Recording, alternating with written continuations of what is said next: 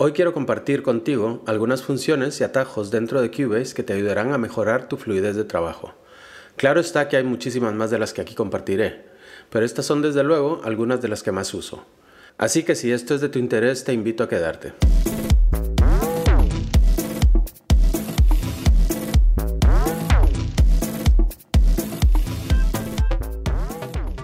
Hola y bienvenidos al episodio número 1 de la serie Cubase en español Tips and Tricks. Mi nombre es Sergio de SLG Productions, una empresa dedicada a compartir conocimiento en español de producción musical y creación de contenido audiovisual. Es un gusto compartir contigo, así que entremos de lleno al tema. 1. Moverse alrededor de la ventana de proyecto con la rueda del ratón y el teclado del ordenador. Moverse de arriba hacia abajo usando la rueda del ratón. Manteniendo Shift presionado y moviendo de nuevo la rueda de arriba hacia abajo, se moverá de izquierda a derecha. Presionando Command rueda arriba, aumentará de tamaño. Command rueda abajo disminuirá de tamaño. 2. Empezar la reproducción desde el principio de un evento de varias maneras. Seleccionamos el evento deseado y presionamos la letra L desde el teclado del ordenador, seguido por la barra espaciadora para reproducirlo. Seleccionando de nuevo el evento deseado, presionamos la tecla Alt Option al mismo tiempo que la letra P, y esto marcará el principio y el final del evento con los localizadores. Activará el ciclo y reproducirá el evento. Por defecto, en Cubase el cursor se detendrá en el sitio en el que pulsemos parar. Pero si lo que deseamos es que vuelva al inicio de ese evento, entonces debemos entrar en preferencias y en el apartado de transporte activamos la opción de retorno a la posición de inicio al parar. Si queremos alternar ambas opciones, entonces necesitamos crear un comando corto. Para esto entramos en el menú de comandos de teclado.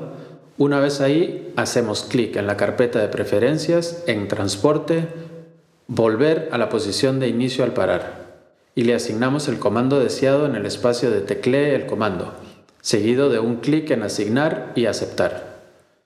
Ahora podremos alternar las dos modalidades según nuestras necesidades. Cubase nos notificará cuando activemos y desactivemos la función. Si queremos escuchar cómo se fusionan dos eventos haciendo uso de la función automática de reproducción Alt barra espaciadora sin que ésta se detenga al final del evento seleccionado, entonces debemos activar el botón de Post Roll y asignarle un valor, un compás, por ejemplo. De esta manera podremos escuchar cómo se ligan estos dos eventos. 3. Acceder a múltiples ventanas de edición. Haciendo doble clic en un evento, abre la ventana de edición, ya sea en la zona inferior o en una ventana independiente, dependiendo de las necesidades de cada uno. Para configurar esta opción deben ir al menú de preferencias y en Editor seleccionar la opción deseada. Si queremos editar varios eventos, ya sean de MIDI o de audio, basta con seleccionarlos y a partir de ahí hacer doble clic. Una vez abierta la ventana podremos desplegar en qué evento deseamos trabajar. De la misma manera, si queremos acceder en el editor al apartado de Vari Audio, basta con activarlo y a continuación tendremos la posibilidad de escoger en qué versión deseamos trabajar simplemente haciendo clic en cualquiera de las capas que tendrán a su vez diferente color asignado para su fácil reconocimiento.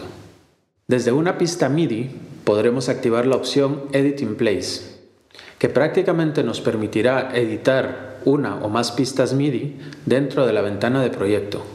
Para esto presionamos la combinación de teclas Command, Shift, I para activarlo y desactivarlo. Una vez en este modo, si acercamos el puntero del ratón al rollo de piano y dejamos que éste se cambie a una mano, entonces, manteniendo presionado el clic izquierdo, movemos el ratón hacia la derecha y aumentará el tamaño, en sentido vertical, y hacia la izquierda disminuirá de tamaño. El resto de funciones de movimiento son iguales que lo visto en el primer tip. Si hacemos clic en la esquina superior del lado izquierdo, accedemos a la barra de herramientas emergente, en modo estático, y presionando en el mismo lugar pero añadiendo Shift, tendremos estas herramientas en modo libre, pudiéndolas posicionar en cualquier parte de la ventana de proyecto. 4. Expandir el tamaño de la pista seleccionada. Si deseamos que cada vez que seleccionemos una pista, esta aumente de tamaño en relación a las otras, tendremos que entrar en el menú de preferencias en el apartado de Proyecto y Mix Console y habilitar la opción de expandir pista seleccionada. Luego podemos ajustar a gusto personal el tamaño. 5. Navegar rápidamente en la ventana de proyecto. Si deseamos movernos rápidamente por los diferentes segmentos que componen la ventana de proyecto, basta pulsar la tecla Tab. A cada ventana seleccionada se le iluminará el borde a modo de dejarnos saber en dónde nos encontramos. Podremos personalizar el color entrando en el menú de preferencias en el apartado Interfaz de usuario, esquema de colores y en color de foco. Haremos clic para abrir la paleta, seleccionando el deseado. Cuando nos encontremos en la ventana inferior, podremos navegar también de manera más rápida y eficiente, esta vez pulsando la combinación de teclas Alt, Command y con las flechas del teclado del ordenador presionamos la derecha para avanzar y la izquierda para regresar. Una vez dentro de la Mix Console, usando esta misma combinación de teclas, pero esta vez haciendo uso de las flechas de arriba y abajo, podremos acceder a las diferentes partes de la consola de mezcla. 6. El orden de los elementos dentro del Control Room. Esto es muy simple, pero desde luego es una opción bastante útil para acceder de forma lógica y personalizada a las diferentes casillas dentro de la ventana del Control Room. Únicamente tenemos que arrastrar las casillas en el orden deseado y una vez allí, usando nuevamente la combinación de teclas Alt, Command y las flechas del teclado, podremos navegar rápidamente. 7. Comandos de teclado básicos. Existen muchos comandos de teclas, pero hay algunos que desde luego me resultan indispensables de adoptar para tener un flujo de trabajo más eficiente. En la siguiente lista incluiré los que más uso. Teclas de función. F3 abre la Mix Console. F4 configuración de conexiones VST. F5 abre la Media Bay. F6, panel de automatización. F8, ventana de vídeo. F12, rendimiento de equipo. Selección de herramientas con las teclas numerales. 1. Herramienta de selección, redimensionar normal. Presionando una segunda vez, redimensionar con desplazamiento del contenido y presionando una tercera vez, redimensionar con alteración de la duración. 2. Selección de rango. 3. Tijeras. 4. Pegamento. 5. Borrador. 6. Zoom. 7. Enmudecer. 8. Lápiz. 9. Reproducir. Arrastrar. Letras. Barra espaciadora.